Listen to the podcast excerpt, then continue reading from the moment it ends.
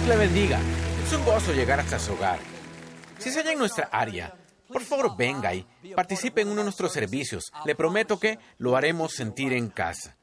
Me gusta empezar con algo gracioso. Había una vez un hombre rico. Era conocido por ser excéntrico. Hizo una gran fiesta en su casa. En el patio posterior tenía una piscina enorme llena de tiburones y cocodrilos. Anunció a sus huéspedes, a cualquiera que cruce nadando mi piscina, le daré lo que quiera. En pocos minutos había un gran chapuzón. Un hombre estaba nadando allí a mil por hora, esquivando cocodrilos, maniobrando alrededor de tiburones. Llegó al otro lado de la piscina justo a tiempo. Salió tan rápido como pudo. Y el hombre rico le dijo, vaya, es la persona más valiente que conozco, no puedo creerlo. ¿Qué le gustaría que le diera? El hombre dijo, más que cualquier cosa me gustaría saber el nombre de la persona que me empujó. Dígale con convicción, esta es mi Biblia. Soy todo lo que dice que soy. Tengo lo que dice que tengo. Puedo hacer lo que dice que puedo hacer. Hoy recibiré la palabra de Dios. Confieso hoy que mi mente está alerta, mi corazón está receptivo. Nunca más seré igual. En el nombre de Jesús. Dios le bendiga. Le quiero hablar hoy de tomar su lengua. Una de las principales razones de que la gente se atore en la vida es que no han aprendido a controlar su boca. Dicen cosas hirientes, menosprecian a la gente, discuten, chismean. No se han dado cuenta que su lengua está evitando que suba más alto. Dios no lo promoverá si no tiene el carácter que, que lo respalde. No tiene que ser perfecto, pero no deberíamos estar donde estábamos hace cinco años. Deberíamos estar mejorando. Ponga atención a lo que dice. A veces lo hemos hecho tanto que no nos damos cuenta que somos severos, desdeñosos, sarcásticos, diciendo cosas solo para complacer nuestra carne. Pablo dijo en Efesios 4, ninguna palabra dañina salga de nuestra boca, solo la que sea buena para la edificación de otros. Antes de que diga algo, usted necesita preguntarse, ¿va a ser esto beneficioso para alguien? ¿Los va a edificar o los va a denigrar? ¿Este comentario va a hacer sentir a mi cónyuge mejor de sí mismo o solo va a alimentar mi ego? Para unos, la única cosa que los detiene de un matrimonio saludable, de buenas relaciones, una promoción, es su boca. Son talentosos, son hábiles, pero desatinan son sarcásticos y citan contiendas. No puede decir todo lo que sienta. Sus emociones lo meterán en problemas.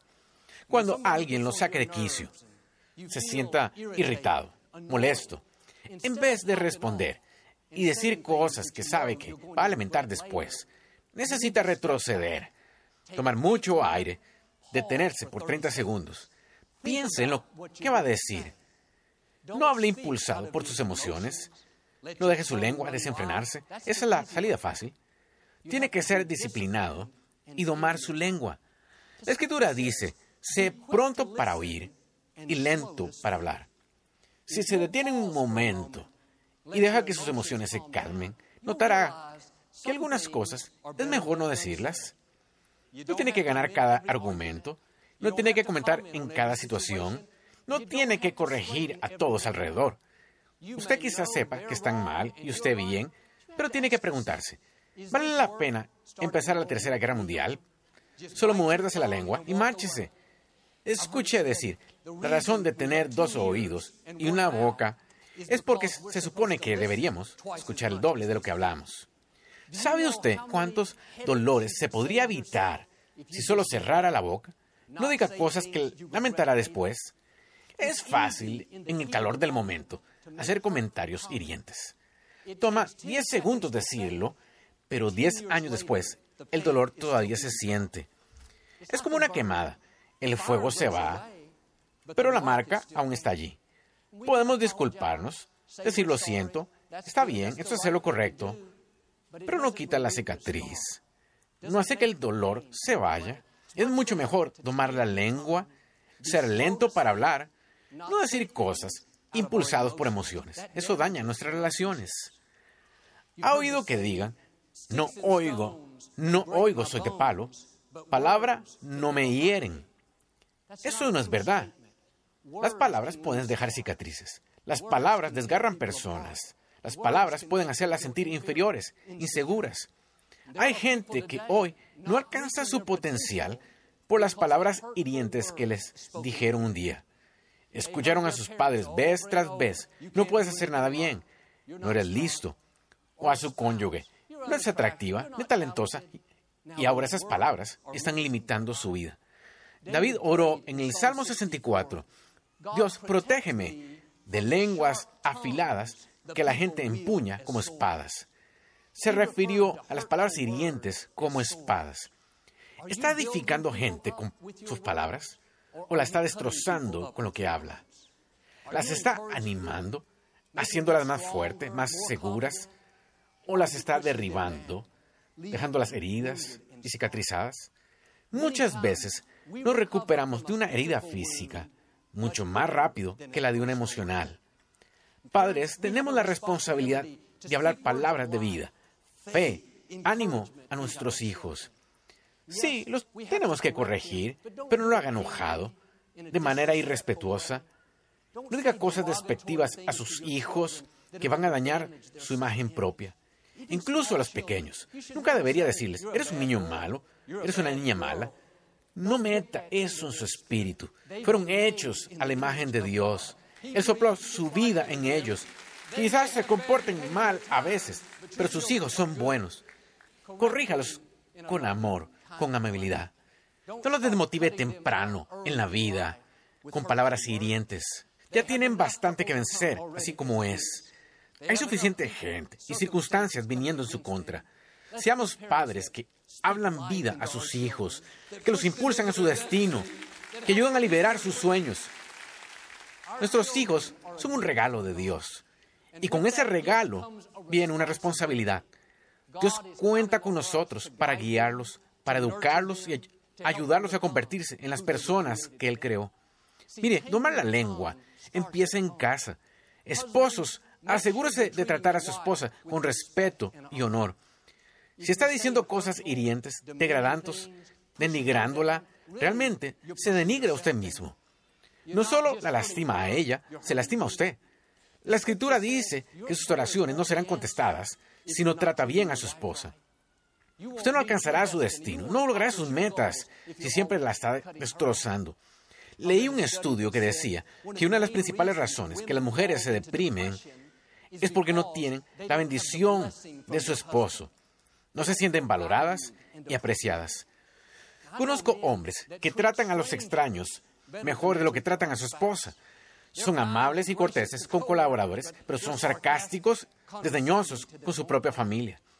Jesús dijo en Mateo que daremos cuenta de cada palabra ociosa que hablemos. Palabras ociosas son palabras negativas, desdeñosas, hirientes.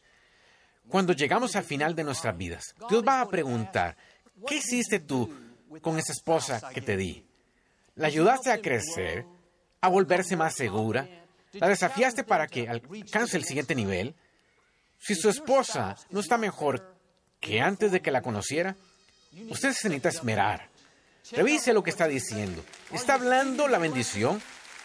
Cada vez que le dice a su esposa, eres hermosa, ella brilla un poquito más. Cada vez que dice, te amo, me alegra que seas mía no solo se fortalece su matrimonio, sino ella se fortalece. Cuando dice a sus hijos, estoy orgulloso de ustedes, van a hacer grandes cosas en la vida. Estas no solo son palabras amables, son semillas que los harán avanzar a su propósito. Si tuviera que dar cuenta ahora de su cónyuge, sus hijos, sus amigos, ¿están mejor hoy de, de lo que estaban hace cinco años?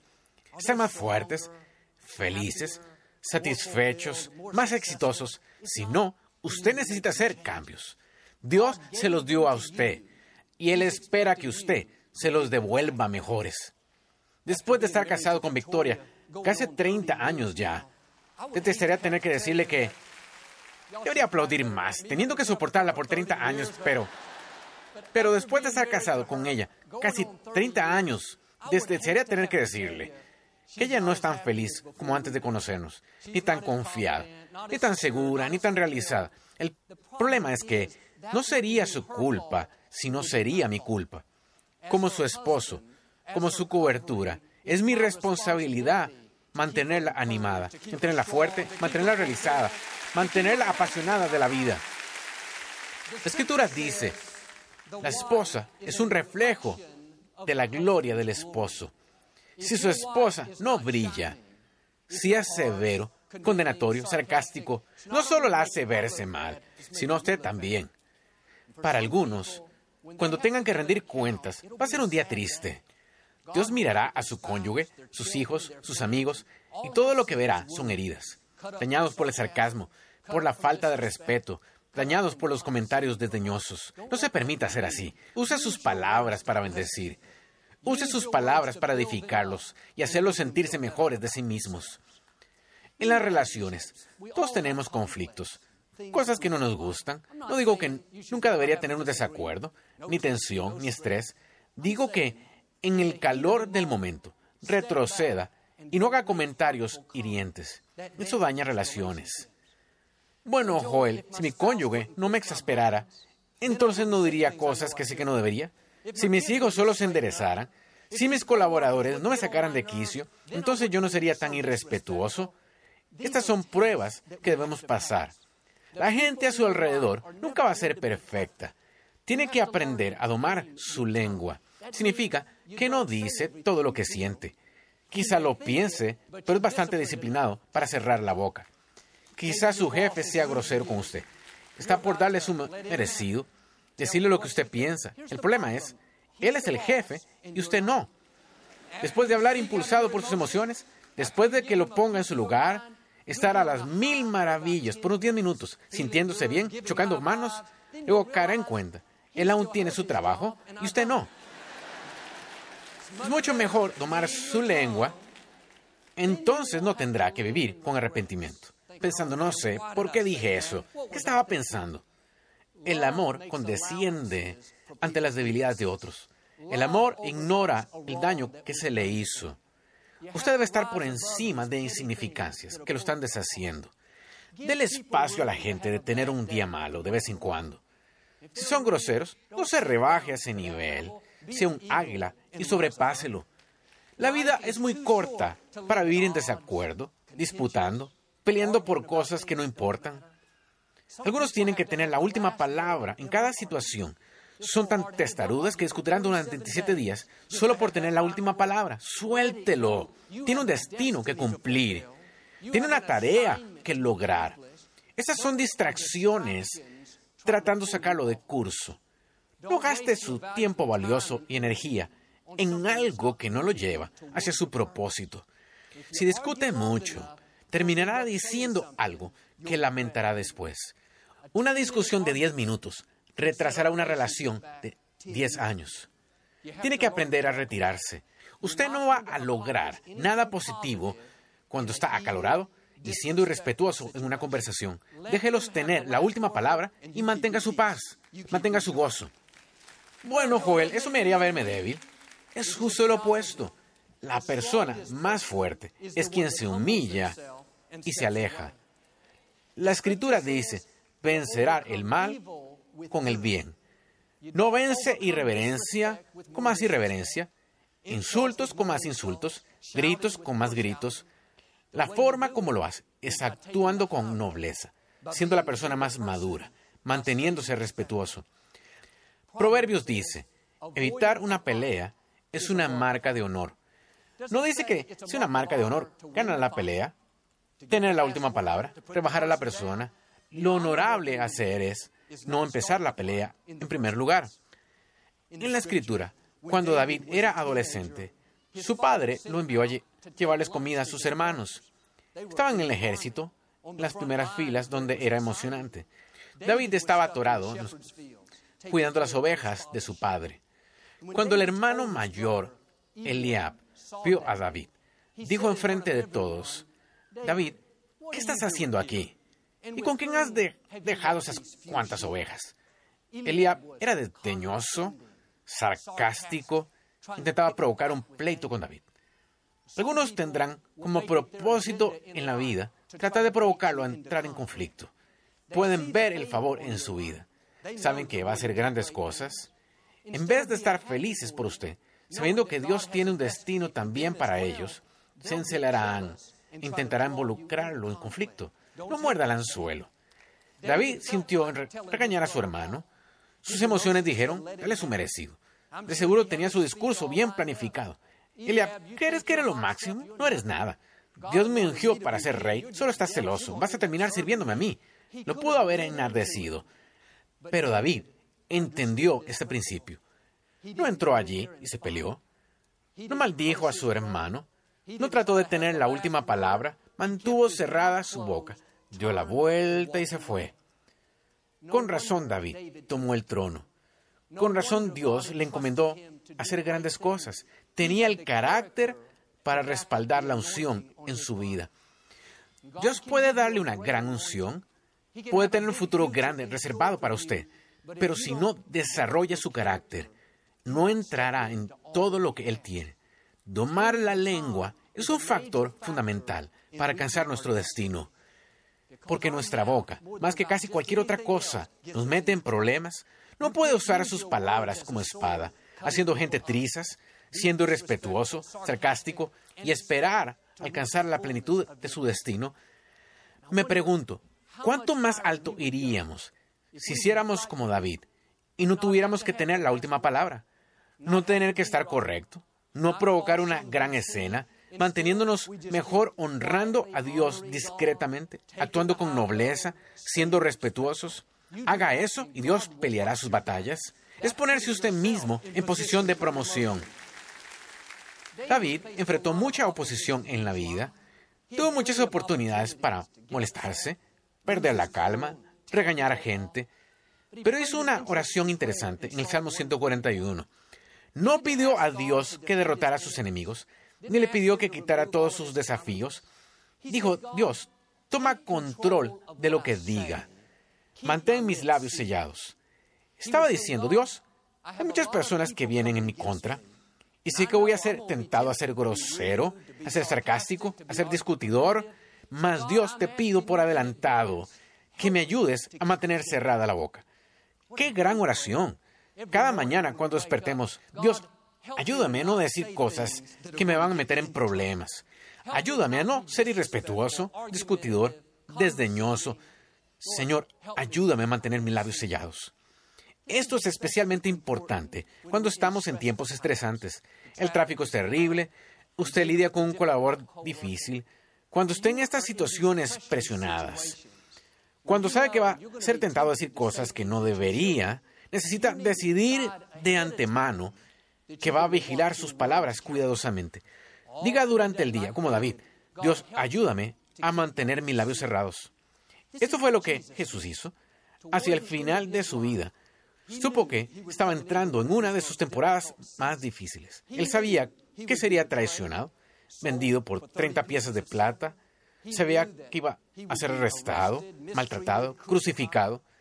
Dijo a sus discípulos en Juan 14, no voy a hablar mucho más con ustedes, porque mi hora ha llegado. Era bastante listo para darse cuenta de que iba a estar bajo presión increíble, así que les hizo saber ya he decidido que no voy a estar hablando mucho. Lo que estaba diciendo era, ya he decidido que no me voy a quejar cuando sea traicionado, no voy a ser grosero con Judas, no voy a discutir con los soldados, no voy a ser desdeñoso con mis acusadores, voy a tener cuidado con mis palabras. Cuando sabe que va a estar bajo presión, una situación estresante en el trabajo, antes de salir de casa, usted necesita decidir, no voy a decir todo lo que sienta hoy. Voy a ser extra cuidadoso. Cuando vaya a discutir un asunto delicado con su cónyuge, decida de antemano, no voy a perder la calma, no voy a abrir la puerta a la contienda, a la discusión. Si Jesús, el Hijo de Dios, quien era todo poder, dijo, no voy a estar hablando mucho en esta situación presionada. ¿Cuánto más Deberíamos cuidar nosotros lo que decimos cuando estamos bajo presión. Es fácil poner excusas. Bueno, fui grosero con ellos porque ellos fueron groseros. Dije cosas que no debería, pero fue porque estaba bajo mucho estrés. No, usted tiene la gracia para estar donde está y no ser grosero, no quejarse, no decir cosas hirientes. Puede alimentar la carne y decir lo que siente, o puede alimentar su espíritu y mantener cerrada su boca. El problema es que si sigue alimentando la carne, diciendo todo lo que quiere, no crecerá, seguirá siendo bebé. La escritura dice, aunque usted sea un heredero, aunque Dios tenga una herencia increíble que le pertenece a usted, gozo, paz, favor, promoción, abundancia, mientras que siga siendo un bebé, esa herencia no será liberada. Tomar la lengua no solo se trata de ser disciplinado, se trata de crecer. Se trata de ver la herencia que tiene su nombre liberada en su vida. Conozco gente, tiene 47 años, pero son un bebé. No han aprendido a controlar su boca. A veces no son grandes cosas las que nos alejan de lo mejor de Dios, son las pequeñas. En el panorama total, es algo pequeño, no discutir con un cónyuge. Es algo pequeño, no ser sarcástico, ni degradar a la gente. Dios no pide que regalemos nuestras pertenencias ni que nos mudemos a un lugar diferente. Nos pide sencillamente que domemos nuestra lengua, que usemos nuestras palabras para bendecir y no maldecir, que las usemos para edificar a las personas y no para denigrarlas. Es una razón por la cual los israelitas no entraron a la tierra prometida. Dios los sacó de la esclavitud. Se dirigían a la tierra que fluía leche y miel, pero en el camino, cuando estuvieron bajo presión, en vez de domar su lengua, empezaron a quejarse, criticando a Moisés. Moisés, ¿por qué nos sacaste al desierto para morir? Era una jornada de 11 días a la tierra prometida, pero por sus palabras negativas dieron vueltas a la misma montaña por 40 años y nunca lograron entrar. Si no puede decir algo beneficioso, que vaya a edificar, desarrollar, hágase un favor y cierre la boca. No solo afecta a la otra persona, sino que lo aleja de su destino. Dios nos pondrá en situaciones para probarnos. Si somos severos, criticones, quejosos, desdeñosos, tenemos que tomar la prueba otra vez. Debemos darle la vuelta a la misma montaña. No haga lo que ellos y rodee esa montaña los próximos 40 años. La próxima vez que sea tentado a decir algo que no debería, detenga su momento. Diga entre dientes, Dios, ayúdame a controlar mi boca. Ayúdame a mantener mis labios sellados. Si es lento para hablar y pide a Dios que le ayude, empezará a pasar estas pruebas. Y conforme usted crezca, Dios liberará más de la herencia que le pertenece y verá más de su favor. Pero el punto aquí es que no puede ser crítico y entrar en su tierra prometida. No puede ser irrespetuoso con Moisés, con el jefe, con su cónyuge y ser la persona plena que Dios creó. Por eso Proverbios dice, vida y muerte hay en poder de la lengua. ¿Está hablando vida para su futuro o está hablando muerte? Una vez la hermana de Moisés, Miriam, no le gustó con quién le estaba por casarse. Esta joven no recibió aprobación de Miriam era una chica etíope, provenía de una nacionalidad diferente. Miriam empezó a hablar mal de Moisés, atizando problemas, sembrando discordia. Y es interesante, la escritura dice que Dios oyó a Miriam siendo respetuosa. Oyó sus palabras hirientes, criticones. De repente, Miriam fue afligida con lepra. Su piel se volvió blanca como nieve. La lepra era contagiosa. Ella debió dejar el campamento inmediatamente. Esto nos ayudará a tener la perspectiva correcta. Cuando recordemos que Dios oye lo que decimos, oye cuando obedecimos a la gente y cuando la maldecimos, oye cuando animamos, elogiamos, los hacemos avanzar y cuando somos severos e irrespetuosos. Isaías dijo, comeremos el fruto de nuestras palabras. Significa que si siembra irreverencia, cosechará irreverencia. Si siembra discordia, sarcasmos, juicio, cosechará esas cosas. Pero cuando siembre amabilidad, cumplidos, ánimo, misericordia, entonces la gente va a ser buena con usted. Mi hijo Jonathan cumplió años la semana pasada. Estaba lejos en la universidad y le envió un texto temprano esa mañana para feliz cumpleaños y decirle cuán orgulloso estoy de él. Fue a mi oficina a empezar a preparar mi mensaje para esta semana. Revisé notas por un par de horas, pero parecía que no podía conseguir ninguna dirección clara de qué compartir. Usualmente algo me salta a la vista, pero nada parecía inspirador. Se sentía medio aburrido. Entonces, cuando me topé con esas notas, de domar la lengua. Supe que era lo que debería compartir. Unos diez minutos después, Jonathan me contestó mi texto. Dijo, gracias papá, eres el mejor papá en el mundo. Y dijo más cosas amables de mí. Terminó diciendo, quiero ser como tú. Es asombroso cómo esas pocas frases soplaron nueva vida a mi espíritu. Me sentí levantado, con fuerza nueva, un gozo nuevo.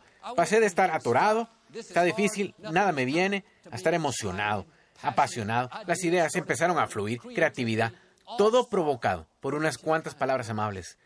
Santiago dijo, la lengua es como fuego. Una chispa puede encender un bosque entero con fuego. Una palabra puede empezar un problema grande. Una palabra puede empezar una gran bendición. Le pido que empiece algunos fuegos buenos. Encienda sueños. Encienda sus esperanzas. Encienda sus pasiones. Sus palabras tienen la habilidad de poner a la gente de pie, de soplar vida nueva en su espíritu. Sea un sanador, un animador, un alentador. Y cuando esté tentado a decir cosas, y todos lo somos, a, ser desdeñosos, sarcásticos, disputadores, sea bastante disciplinado para cerrar la boca. Baja esa espada. No viva la vida haciendo trizas con palabras hirientes. Viva la vida edificando gente con palabras alentadoras. Si hace esto, yo creo y declaro que porque está domando su lengua, disfrutará más de su vida. Tendrá mejores relaciones, recibirá su herencia y será la persona plena que Dios creó. En el nombre de Jesús. Si lo recibe usted hoy, puede decir amén. No nos gusta terminar nuestro programa sin antes darle la oportunidad de hacer a Jesús el Señor de su vida. Puede orar conmigo. Solo diga, Señor Jesús, me arrepiento de mis pecados. Entra en mi corazón. Te hago mi Señor y Salvador. Si hizo esta sencilla oración, creemos que usted nació de nuevo. Busque una iglesia donde enseñe la Biblia. Tenga a Dios en primer lugar y Él le lleva a lugares que usted nunca ha soñado.